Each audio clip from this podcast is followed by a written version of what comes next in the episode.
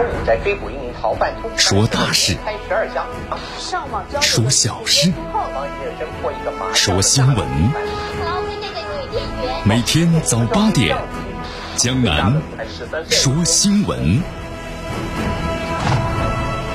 听奇闻异事，说酸甜苦辣，品五味人生。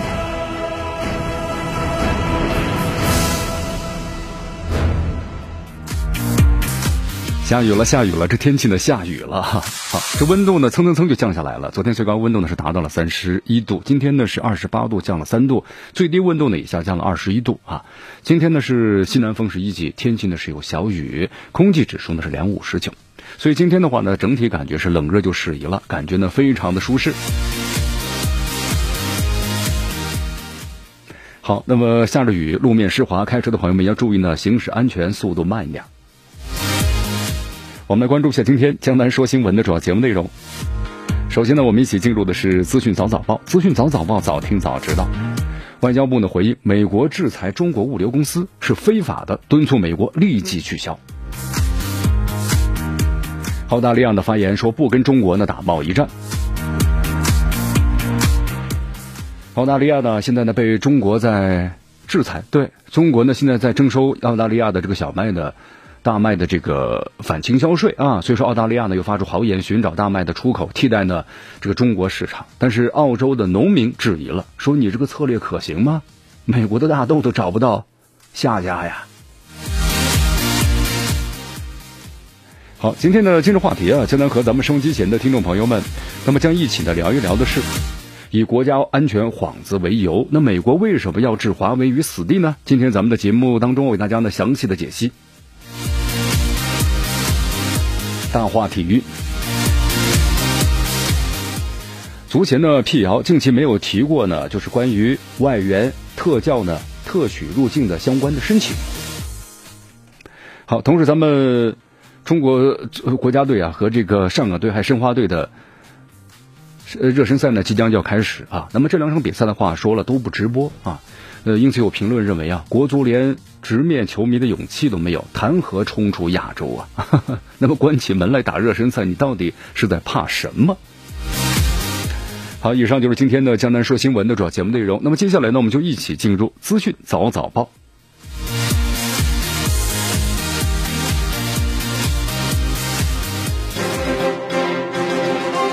时政要闻、简讯汇集、热点评说。资讯早早报，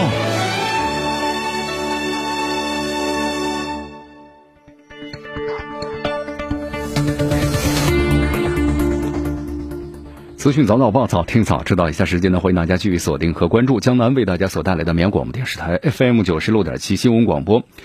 咱们首先来关注一下啊，在昨天啊，咱们中国外交部例行记者会上，有记者提了这么一个问题，就说这个国外的媒体报道啊，美国十九号呢宣布对一家位于中国上海的物流公司要实施这个制裁啊，就为什么要实行这个制裁呢？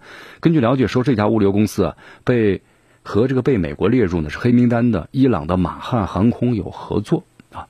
对此的话，咱们中国外交部的发言人赵立坚这样表示：中方敦促美方立即取消相关的非法的制裁。同时致力于呢维护本国企业的合法权益。好，其实我们说过来了，你看这是美国典型的单边制裁和所谓的长臂管辖，对吧？你美国现在和这伊朗关系，我们说了非常的僵啊。那么对于伊朗的任何的帮助或有合作的公司，他都要给予打击，他就是要他向这个伊朗的政权呢发生更迭，对吧？采用这样一种经济围困的方式。正常的贸易往来，你凭什么来管呢？所以说，美国所谓的长臂管辖和你单边制裁，对于中国没有用。赵立坚呢，他说：“我要强调的是，当前国际社会啊，共同抗击新冠肺炎疫情的关键时刻。但是美国呢，你看在大搞单边主义，还有所谓的极限施压，那么同国际社会的团结合作抗疫情的努力背道而驰，这是严重违反人道主义精神的。所以说，中方呢敦促美国立即呢是改弦更张，纠正错误的做法。”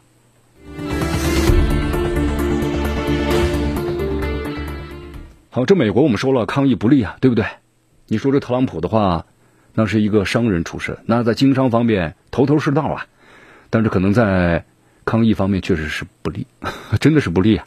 你看，从这个一月份到三月份，对吧？美国是浪费了三个月的时间。现在美国一全面检查铺开之后，那一检测，你看超过一百五十万，死亡人数超过九万，那是全世界第一呀。呃，同时话说回来了，美国经常会转移这些目标，对吧？不断的甩锅于中国啊，然后中国病毒、武汉病毒等等等等。那么同时在各个方面，然后呢，制造和中国之间的这个摩擦，对这个摩擦呢，也就转移注意力嘛。我们说刷存在感，就这个意思。还要从各个方面的可给中国添堵。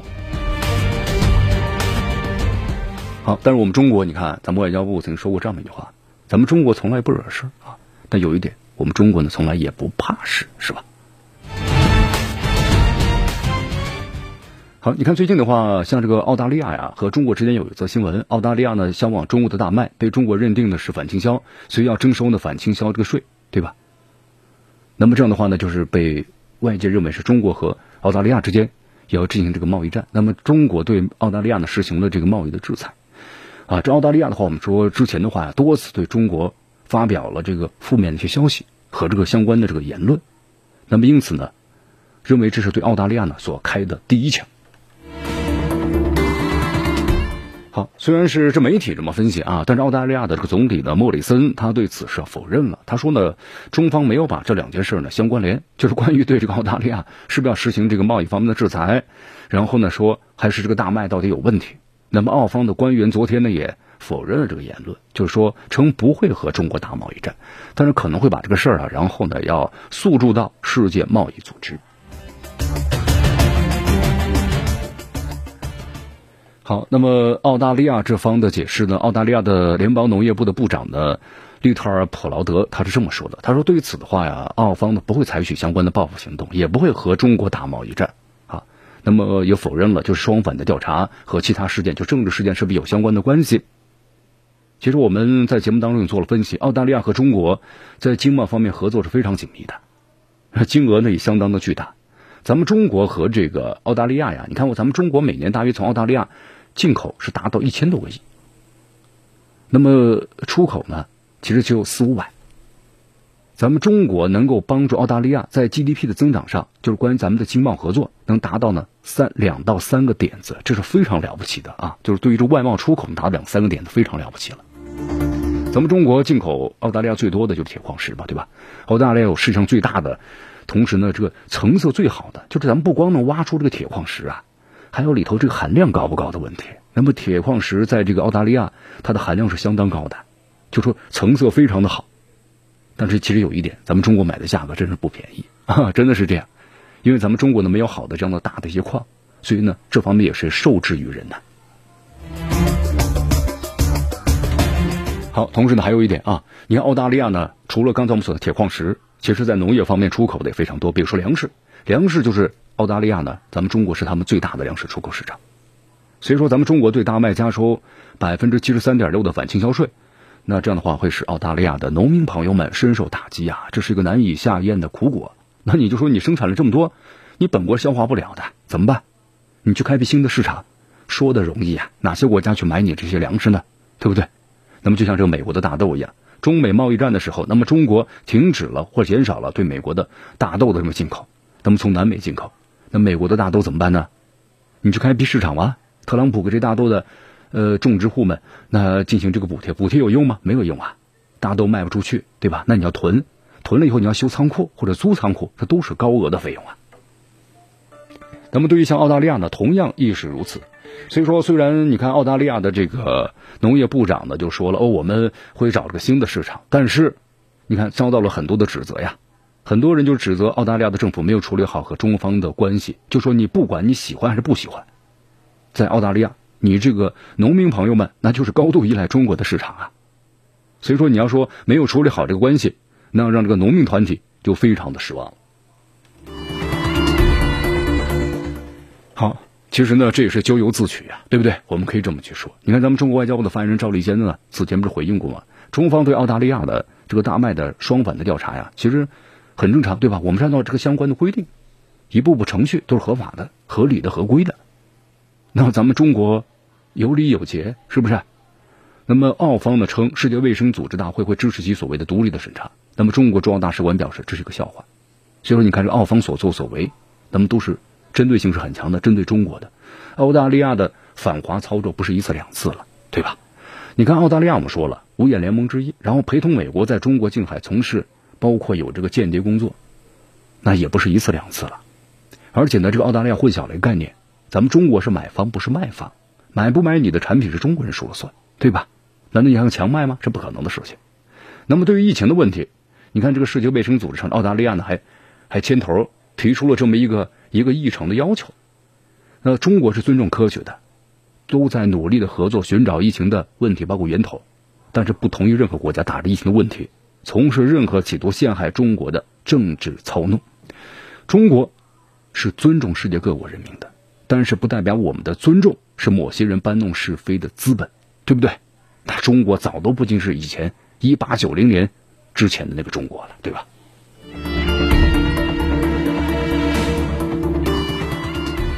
好，所以说咱们中国呀，对这个澳大利亚那么出口于中国的大麦征收的百分之七十三点六的反倾销税，包括六点九的反补贴税的话呀，那对于澳大利亚来说是非常的一记重击啊。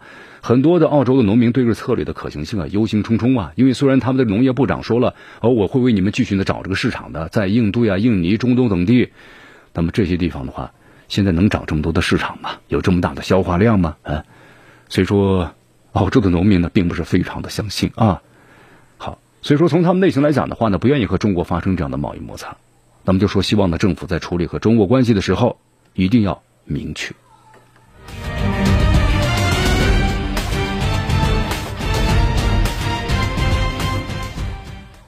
好，其实一句话呀，互相尊重才是正解，双重的标准是永远没有出路的，对吧？好，继续锁定和关注江南为大家所带来的资讯早早报。迎着晨光，看漫天朝霞，好的心情，好听的新闻。走进江南说新闻，新闻早知道。与江南一起聆听。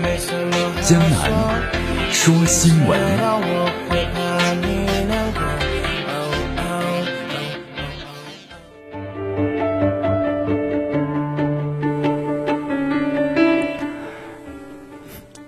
欢迎大家继续回到江南为大家所带来的资讯早早报，资讯早早报，早听早知道。咱们继续关注的下面的消息。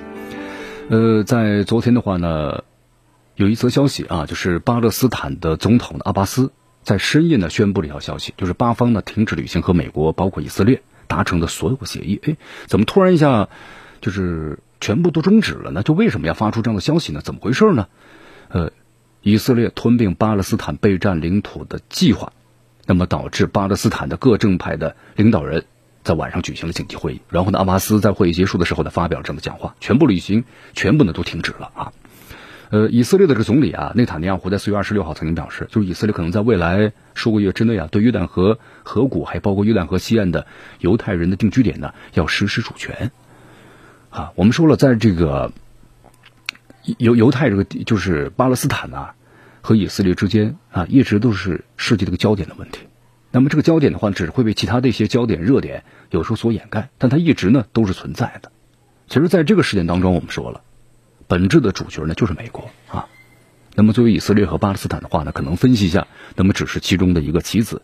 你看，这美国要想挑起其他国家的矛盾，也许想引发战争，那么自己呢不直接参与，就能够趁机的薅羊毛或者抢资源，强迫别人做事儿，对吧？还能够卖武器。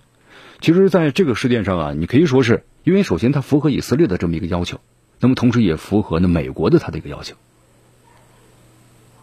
美国它能够坐山观虎斗，对吧？啊，然后呢还能够渔翁得利，那么就是让世界呢从合作共赢重新倒退到丛林法则，对吧？我们说资本主义就是丛林法则嘛，优胜劣汰这么一个格局嘛。那这样美国的霸权才能够保持。尊严是来自于实力的，这句话确实是个真理啊。那么以色列为了生存，它是依附于美国的。那么同时我们说了，美国从中东战略呢转移之后，它需要扶植一个政权来搅局中东。那么以色列就是美国在中东的代言人，巴勒斯坦只能接受国土的被侵占，啊，可能在这里面它就是一个棋子。美国主导的世界秩序，他跟你讲道德吗？没有道德，对不对？西方的历史就是殖民的历史，那就是很典型的丛林法则呀。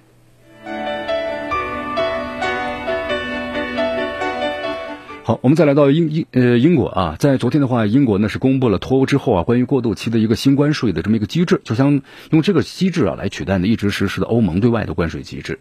这个新关税的制度呢，从呃二零二一年一月一号开始实施，就是降低或者取消多种关税啊，但是维持对汽车征收的百分之十的关税。你看这个降低或者取消多种关税的话，会造成价格呢都很便宜，对吧？这样生活水平呢会逐渐逐渐怎么购买能成本降低了，挺好的一件事情。呃，那么英国政府表示啊，这个新的税制呢，命名为是英国全球关税，内容将比欧洲的共同对外关税啊更为简单，税率呢会更低一些。其实这是一个过渡期啊。我们说了，英国在脱欧之后面临着很多的一些问题。首先，作为这个欧盟的话是非常不乐意的，对吧？那么你要是脱出去了之后，那其他的欧盟的成员国会不会又如此来仿效呢？那整个欧盟就要完全的垮了呀。那么欧盟当时为什么成立啊？就是希望成立之后呢，对抗美国在经济方面的这个压力，对吧？好，但是现在英国呢出去之后，对欧盟还是造成了非常大的影响。但是英国的脱欧的话呢，又符合他自己的一个个人，就是这个国家的根本的利益。呃，在昨天的话，英国国际商贸部呢发表了声明，为了抗击新冠疫情，英国呢采取了临时零关税的做法，就是对于部分来自呀像这个非欧盟的国家地区个人防护物品或者医疗关税啊，全部的都免征了。好，所以说这段时间的话呢，你看英国还是挺忙碌的啊，和欧盟呢也在进行脱欧之后的贸易谈判，对吧？那么还有英美之间的贸易谈判也已开启了。那么同时，英国还希望呢和日本、土耳其等主要的这个贸易伙伴呢都达成相关的协议啊。其实一句话吧，公平贸易才有可持续性，对不对？那么利益相关方都同意、都满意，那么就可以了。好，我们再来关注下新冠疫情啊。我们来到这个美国，那么现在美国的话呢，我们说了，整个确诊人数啊，已经是达超过一百五十万了，死亡人数呢超过是九万。那么同时现在的话呢，在这个美国，其实我们说了，实际感染的人数啊，可能比这个一百五十万还要更高啊。为什么会有这样的说法呢？因为在这个美国，其实现在还是受制于核酸检测能力，就是没有呢全面检测，所以说这个数字呀，并不是准确的。好，我们来看一下来自于洛杉矶县的一份的血清检测的这个显示啊，到四月十号的时候呢，仅仅洛杉矶县新冠的病毒人数就达到了三十六点七万，仅仅是这么一个地方，比官方公官方公布多少呢？当时是八千四百三十例，你看高出了四十三点五三倍啊，是不是？现在的话呢，整个美国的确诊病例已经超过一百五十万了，一百五十二万、五十三万的样子，死亡是九万多，对吧？美国总人口是三点三亿左右。这个加州洛杉矶县的人口呢，大约是七百九十万，所以大家明白了，在这个美国的话，整个的感染这率是相当相当的高了，只是受制于检测，是吧？所以说现在的话呢，你看这些数据的话呢，那不是呃不是随便说出来的，它是来自于国际的顶尖的医学杂志《美国医学杂志》，那么同时来呃多个研究团队啊，有美国加州的大学、洛杉矶公共卫生局，还有这个斯坦福大学等等。那么这些团队呢，共同调查出来这个结果。那么造成这个情况的原因，就是因为在新冠疫情首先流行程度了解不足，公共卫生应对起来有很大的困难。那么现在呢，在这个美国呀，就是大多数的这个检测呢，都是依赖于这个核酸检测，但是核酸检测有局限性，就是无法覆盖已经是康复的新冠的患者，没有症状就是无症状患者，还有就症状的很轻微的患者，没有能够呢获得核酸检测的有冥想症的患者也都有。那么，在美国检测呢能力不足啊，所以说你看美国现在整个超过一百五十万，那可能这个数字的话呢，你再翻个几倍，它在这个美国的话，是不是已经是被集体感呃免免疫了呢？有这样的可能性了。其实这里面还有呢，还有包括一些什么呢？啊，死亡人数那也不是真的。所以说，在美国的疫情啊，远远都没有真相。你看，在这个美国绝大多数的州啊，有共和党的是在执政的，那么也这些州没有积极的监测呀。当特朗普对这新冠疫情的话，本身采取就是淡漠的态度。那么在共和党执政的这些州当中，同样也是如此，对吧？没有对轻症采取隔离措施，只要求回家，这点是不行的。咱们中国在这方面只有沉痛的这个教训的。所以在武汉后来的话，咱们是应收尽收，对吧？应查尽查，应治尽治，全部都治完，这样才行。那么同时在这个美国的话，虽然后来你看后来是免费了，那么之前的话呢，你看包括你去这个检测。包括治疗都是高昂的费用，对吧？你看俄罗斯，我们在昨天的新闻当中还特别谈到了，你在美国你叫一次救护车多少钱？一千多美元。那么在俄罗斯你随便叫，是不是？费用呢非常的低。那么新冠疫情期间都是免费，什么都是钱啊！你没有钱的话呢，那你就只有等等着听天由命了，这样一种感觉了啊。那么就说，在美国其实没有彻底阻断疫情传播的渠道，那就是听天由命。群体免疫意味着国家至少百分之六十的人被感染了，所以大家算一算，美国三点三亿，你乘以百分之六十，对不对？那么才能够达到呢群体免疫的目标。特朗普政府一句话，那真的草菅人命。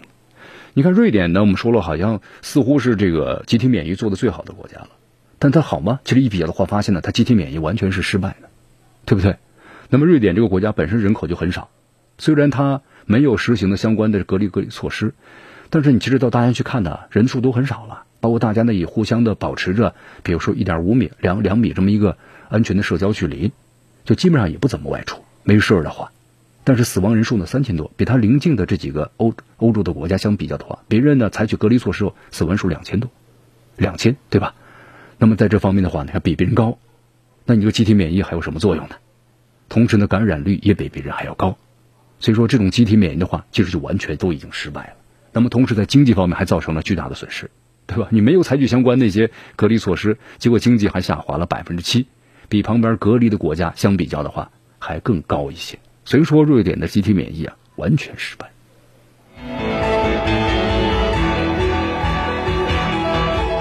好，这里是江南的为大家所带来的资讯早早报，资讯早早报，早听早知道。我们继续的关注下面的消息。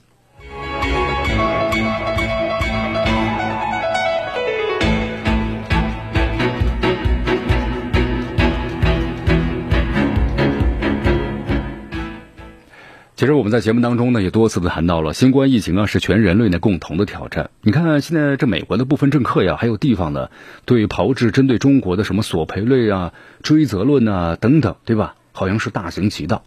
你看这，像这美国的一些媒体啊，你要配合着美国这些政府就来宣传呢，对不对？这假的说的多了，似乎就变成真的。那么如今连同这个欧洲的盟友德国都认为，你美国这么做，哎呀，简直太没有什么了。你没有理由向中国索赔啊！所以说，德国政府呢有责任坚决抵制华盛顿的狂野西部政策。对，这德国呢，我觉得还挺够狠的，对不对？该出手时就出手啊！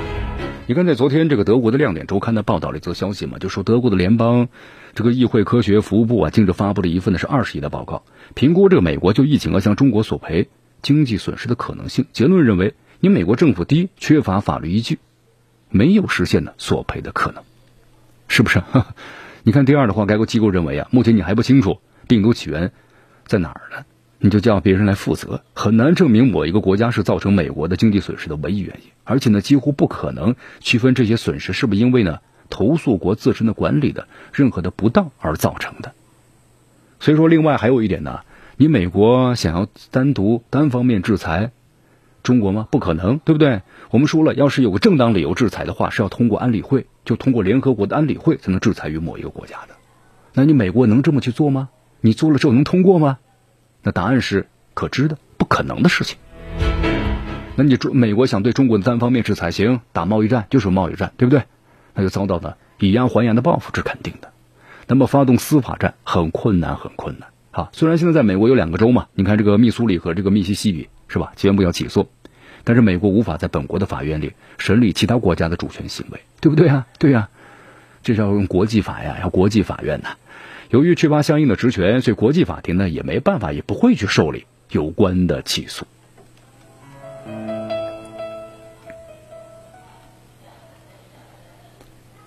好，所以说呀，一句话，你美国总统特朗普向中国提出的很怪诞的索赔是缺乏任何的法律依据的，是吧？所以德国说了，我们不会配合你美国，我们是坚决抵制的。哎呀，这美国还是把自己好好来管一管吧。你看这个美国的话呢，我们说了，呃，在之前的话呢，实行了一个封闭管理相关的一些隔离措施，但是呢，并不做得很彻底。但是才过了这么几个月，或者说才一个多月的时间啊，但是现在美国的话，你看经济要必须重启，不重启的话，整个社会呢就变得非常的动荡了啊。为什么要这么说呢？你看，咱们说一下这个美国的德克萨斯啊，德克萨斯呢重启经济有两周了，呃社交什么距离保持啊都比较宽松化，甚至很松懈了。所以说这个州现在整个的新冠病例啊那节节攀升啊，这个州是美国经济恢复最快的地方了，五月一号就解除了。但是现在新冠肺炎消失了吗？没有，反而呢这个步伐是越来越大，越来越猛。那么现在的话呢，在这个德州的话呢，超过是四万五千例确诊了，但是现实呢非常严峻，因为呢很多人还没有检测，也许你可能患了，也许是携带者，对不对？但是呢，我们说在这个美国的话呀，几个月的封锁，让很多做小生意的人都失去了经济来源，亏损上万美金啊，很多中小企业呢就破产了，那你没办法开门做生意啊，对不对？所以说现在的话，在这个美国，你不做生意怎么办呢？就响应这个特朗普的号召嘛。逐渐扩大允许复工的生意这个范围，你看，同时在这个美国呀，部分的州还借助于武装、武装的人民起义军的力量，强行开店，公开对抗呢州府的禁令。好，这也是没办法的办法啊，没有钱，对吧？就像这个很多人喊着口号一样嘛，我们情愿呢在这个工作岗位上呢被感染病毒，也边在家里被饿死。那确实没办法，没吃的，那只能怎么样呢？只能够拿起枪杆子了。你看，在这个民主党执政的达拉斯啊，重启经济的步伐呢晚了一点，那么所以说当地的这个人呢就非常不满，有些勇武的人站了出来，叫说不，同时拿这个枪支，对吧？武装游行，然后抗议，就说填饱我的肚子，我不是自私 啊。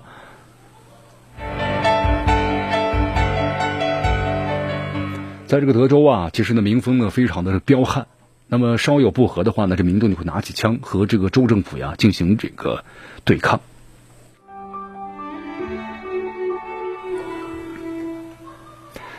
好，所以说现在呢，一个是面临的新冠疫情的问题，还有面临着的经济的问题啊。那么这两个问题呢是不可能划等号的，是不是啊？所以说这个腹背受敌的德州州警啊，呃，还有和这个银河民的领导者之间，那么到底应该是怎么办？你看州警的话呢，要应对呢激情，那么呃群群情激愤的这么一个人民，那么同时还要防范自己人呢反戈一击，对吧？因为州长呢对于这个限制令啊模棱两可这个态度，还有相关的措辞。好，现在的话呢，其实在这个美国啊，就是各个州啊，你看领导人有激进步伐，有保守党，对吧？有保守保守派，保守派就认为的话呢，还是应该把新冠疫情控制住了，对吧？采取隔离措施，啊，然后呢，然后再逐渐开放经济。但是激进派的步伐呢，就说了，必须要马上放开，重启美国的经济，对吧？然后呢，大展我们的宏图大志，等等等等。那么现在的话呢，在这美国，当然我们说了，有人愿意参加这样的隔离，但是也有人呢不愿意，特别是中下层的这个阶层。所以说，你看，在德州啊，很多人，呃，虽然不是所有人吧，你看做了个小生意的，什么咖啡店的店主呀、健身房的这个老板呢，啊，做小生意的等等等等等等，但是也有很多人表示啊，说我感觉现在如果恢复的话，是不是操之过急了？打心底里呢，感觉呢，非常的不安全。对，其实美国有这样的问题，在其他的一些国家也面临着同样的这问题，就是你要经济还是要这个人的生命，对吧？那么你要是采取相应的封闭的措施的话，那这确实对应对病毒是一个最好的方法，但是可能对于经济来说是一 一个最大最沉重的打击，特别是在封闭这些西方，特别是资本主义国家，你封闭两到三个月的话，那么人们呢没有相关的存款，那怎么来生活，对吧？没有收入怎么来生活？那么作为这中小企业的话，没有这经营也没有收入，怎么办？那都面临着同样的一个问题。那么像这个特朗普，我们在之前呢也做过分析，之所以要不敢呢去应对这个新冠疫情，那就是害怕呢他所以引以为傲的或者自豪的美国经济要陷入呢大萧条或者崩溃的状态。当然你不应对没办法呀，对不对？你看在新冠疫情爆发之后，在美国，那美国的股指呢一下子熔断了四次，是不是？美国经济呢蹭蹭蹭开始下滑了。你看在昨天的话呢，美国著名的经济学家哥伦比亚大学的教授啊，吉弗里萨克斯。在美国有线电视新闻网，然后呢，头条位置发布了一个题为是“美国已经进入大萧条”的评论文章，阐述了自己的观点。呃，江南看了下这篇文章啊，主题思想呢是批评了这个白宫所构建的幻想世界，就说白宫的这个疫情策略啊，充满了这个魔术幻觉思维，说新冠病毒呢不是什么威胁，说病毒将在四个月消失，对吧？消失了吗？没有。疫情控制吗？没有，还说美国已经完成了所需要的病毒检测，也没有。如果美国全面完成检测的话，那美国的这个确诊人数已经不是现在的一百五十万了，可能要翻好几倍啊。至少一个一半以上，一个亿以上。美国的新冠肺炎官方的公布数字呢是超过九万例死亡，那么这个数字的话，实际应该比这个更高。所以说，你看这个萨克斯认为啊，白宫目前正在呢试图撤销死亡人数的这么一个统计，因为在幻想的世界当中，如果不报告死亡的数据，那就没有人死亡，对吧？那么在这个白宫的应对策略当中，美国经济呢正经历着呢自由落体，那么重启经济会加剧新冠肺炎的传播，导致更多人丧命。你看，在四月份有这么一个数据啊，在美国创下了两千零五十万人失去工作。就美国现在失业率很高啊，美国正常的话，它应该是在三点几，但是后来在新冠疫情初期的时候呢，是达到了四点几。那么现在的话呢，已经十六点几了。所以说，无论各州如何宣传经济开放，各个岗位能很快恢复常态吗？不可能的事情，对吧？你有些人他不怕，是吧？他为了要生存啊，我要求工作，我要求有收入，等等等等。那么，作为有些这个企业主来说，他是害怕的哈。那不是所有的人都是那样要求是恢复的。那么，首先还是把安全放在第一位。萨克斯呢，同时呢，还以中国作为一个例子来说明了。他说，当一个政府呢认真应对问题的时候，疫情是可以控制的。他提到，日本、韩国、新西兰等地的每百万人口的新冠肺炎死亡人数都低于十，那么在美国是二百七十一。与此同时啊，很多国家都在全国范围内呢推行应对的公共卫生策略，但美国政府呢毫无作为。所以最后，萨克斯提醒这个美国白宫啊，美国目前呢不仅是需要通过呢公共卫生举措，包括呢像新冠病毒的检测，还有追踪和隔离手段来解决迫在眉睫的问题，而且更为重要的一点就是，美国必须和包括中国在内其他国家合作，应对全球疫情的蔓延。那么只有这样，美国人民赖以生存的贸易、旅游、运输等行业才能够在安全范围之内。逐渐的恢复运行，所以说现在全球经济一体化呀，人类命运共同体呀，对吧？你要想单个的去发展，那是不可能的事情啊。咱们介绍一下这位明眼人呢，吉弗里萨克斯，呃，他不仅是美国的大学的教授，同时呢也是世界著名的经济学家、创新教育家，现在呢是在美国的哥伦比亚大学的任职啊，是一位教授，可持续发展中心的主任，也是哥伦比亚呀最高学术职位的大学教授。那么，同时还担任了像这个安南、潘基文和古特雷斯三位联合国秘书长的相关的顾问啊。你看，所以说他说的非常对，但是呢，你说有用吗？没用，对不对？因为在这个美国的话，我们说了，特朗普他在执政，不是杰弗里·萨克斯在执政。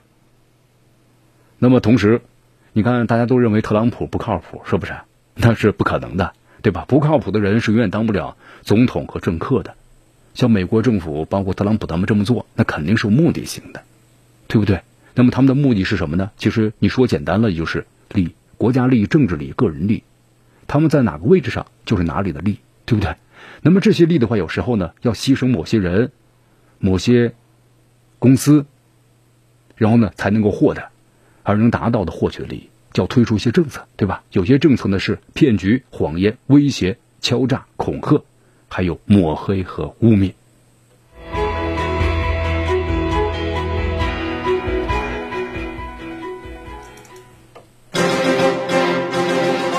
时政要闻、简讯汇集、热点评说、资讯早早报。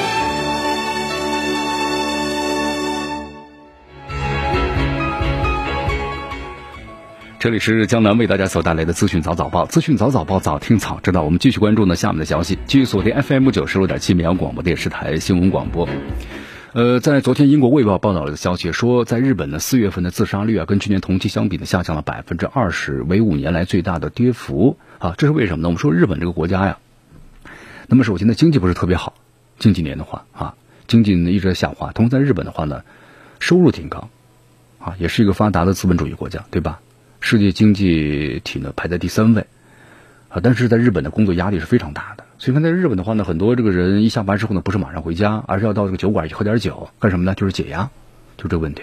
所以说在日本呢，四月份，呃，这个自杀率呢下降了，这是个好事。为什么会出现下降的原因？就是新冠病毒导致学校的停课，很多人呢上班族居家办公，呃，其实在家里头多跟家人相处一下，那么可能能够舒缓压力，反而呢自杀的人数减少了。所以说，在这一点上呢，其实大家发现呢，人呢有时候要要要要泄压啊，就减压的方式啊，多和家人呢多聊一聊，对吧？我们说工作呢不是唯一的，啊。虽然说工作呢有非常有必要，因为它是家里的这个经济收入来源啊，但是我们说了，工作呢不是唯一的，还有更多的要去享受一下，比如说亲戚家庭的一种温暖，是吧？所以说，你看这次的话呢，在日本反而是由于新冠疫情造造成这个自杀率呢下降了，呃，但是呢，学龄儿童寻死有增加的趋势，这是为什么呢？因为四月份呢在开学了啊，开学之后的话，对学生来说有很大的压力。不过呢，在日本，我们说从三月份一直停课到现在，那么这个问题呢也是没有开学造成的，减轻了学生们的压力。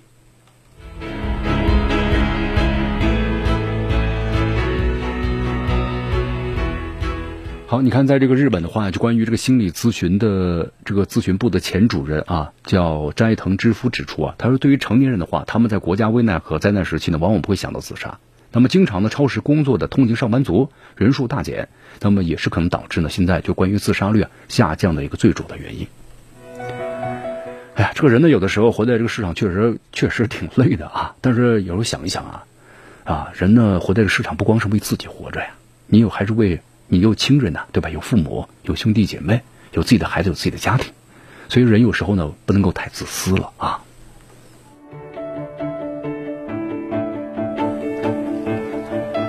好，在昨天呢，俄罗斯媒体呢报道的消息说，在昨天英国的《金融时报》呢援引这个知情人士的消息报道称说，美国拒绝呢响应世界卫生组织啊，向就是有关的向这个专利购买专利的贫困国家，那么提供呢新冠疫苗的这么草案。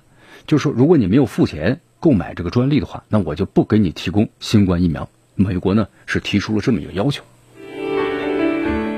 好，我们说了啊，你看在这个非洲国家的话呢，本身这个医药方面就非常短缺，那个经济就更别说了。所以说，多个非洲国家驻日内瓦大使表示，美国外交官呢试图要说服他们，就支持世界卫生组织要改变呢。这个关于这个草案中的措辞，但是他们担心富裕国家会阻止他们获得呢抗击新冠肺炎的药物，包括这个疫苗，所以他们就拒绝了美国的建议啊。你看，这个美国经常做这样的事情啊，就要求呢有一些做一些工作来模糊有关于贸易有关的知识产权的协定，包括呢专利的这么一个一个措施。呃，其实大家不知道注意到没有，就是美国、英国和瑞士、日本呢，我们说有非常强大的一个制药的行业，对吧？这些国家，那么现在的话呢，他们要在世贸组织的草案当中啊，想要删除关于呢相关协议的声明的措施。那么按照这个声明啊，就是各国政府呢，应该是在紧急情况之下废除有关知识产权的规定。你比如咱们举个例子啊，新冠疫苗研制出来了，那么它是有专利的，对吧？比如说美国研制出来了，好，它有先有最早有个专利，那么这个专利的话呢，它那就有个保护，这是在平常和平时期。那么在这个新冠疫情蔓延的这个全球危难的时刻。那么它应该是呢，放弃专利，让各个国家呢应该都可以生产，然后呢提供药物。但是不，美国的意思就说呢，在这种情况之下，我依然呢，你必须拿钱买，或者才能够移交知识产权。你们不能够呢什么都不付就获得相应的这个专利。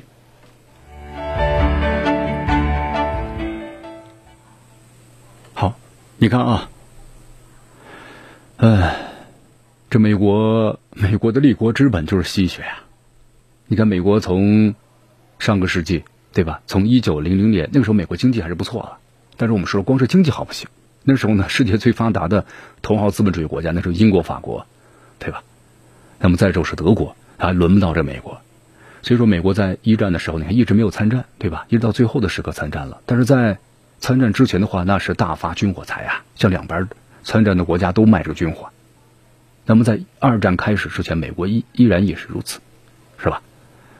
那么在之后的话，你看，通过一战和二战，美国是积累了资本。在上个世纪六七十年代，那美国从经济、从科技、从军事都达到了世界的第一，那成为当之无愧的世界超级大国了。随着后来苏联的解体，那更不用再说了，对吧？所以说，这个美国的立国之本呢，就向世界其他国家吸血，就是这样的。那么同时，你看，同时远离资源人口最多的欧亚非大陆在地缘上，那么这些地区动荡。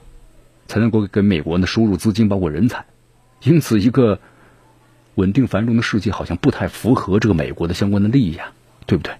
所以说大家想想，这美国的发家史，你就可以全明白这个道理。